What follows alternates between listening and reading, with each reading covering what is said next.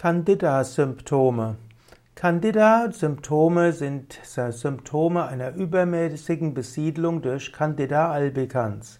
Candida albicans gehört zu den Hefepilzen und ist in der menschlichen Flora auf der Haut wie auch im Darm typischerweise vorhanden. Solange Candida albicans sich einfügt in die ganze Darmflora und Hautflora, gibt es keine Probleme.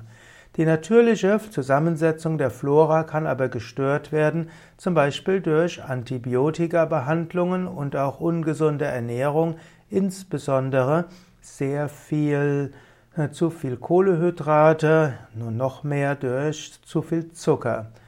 Und äh, dann kann Candida albicans zu stark werden. Candida-Symptome können zum Beispiel sein eine Entzündung der Scheide, Scheidenentzündung mit Ausfluss und Jucken oder auch in Verbindung mit Blasenentzündung, mit unregelmäßiger Periode und Regelschmerz. Candida-Symptome können beim Mann auch äh, dazu führen, dass die Eichel mit einem weißen Belag überzogen ist. Candida-Symptome kann es auch im Mund geben, im Rachenraum oder auch in der Haut. Es gab Ende der 80er, Ende der 90er Jahre auch die Theorie der systemischen Candidiasis, wo man angenommen hat, dass Müdigkeit, Angst, Akne, Depressionen, Nervosität wie auch hm, chronische Verstopfung oder Durchfall hm, verursacht sein könnte durch hm, übermäßige Besiedlung durch Candida albicans. Um diese Theorie ist es etwas stiller geworden, da sie nicht wirklich nachweisbar gewesen ist.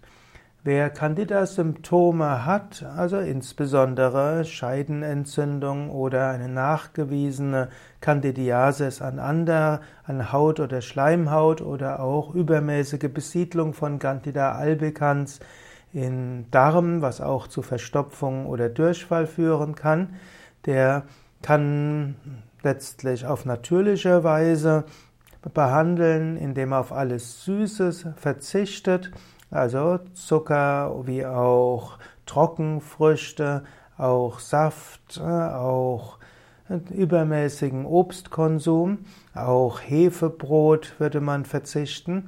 Stattdessen eben viel Gemüse, viel Salat, dann auch Hülsenfrüchte, sogar die Getreideprodukte würde man etwas reduzieren. Besonders hilfreich sind dann eben auch ähm, Brokkoli, Kohlsorten, weiße Gemüse, wie auch milchsauer vergorenes. Als Veganer befürworte ich jetzt kein, ähm, keinen Joghurt, aber es gibt zum Beispiel milchsauer vergorene Gemüsesäfte, es gibt Sauerkraut, Sauerkrautsaft, es gibt Brottrunk und anderes, was einen hohen Anteil eben hat von Mikroorganismen, von guten Darmbakterien. Wenn diese stärker werden, wird auch Candida schwächer. In dieser Hinsicht gibt es auch verschiedene Mittel, um die Darmflora zu regenerieren, wie zum Beispiel Symbioflor und andere Präparate. Zusätzlich gibt es dann eben auch lokale hm, Antipilzmittel, hm, die man nehmen kann und da sollte man einen Arzt oder Naturheilkundler fragen, was dort am besten vom, der eigenen, vom eigenen Körper vertragen wird und was besonders hilfreich sein kann.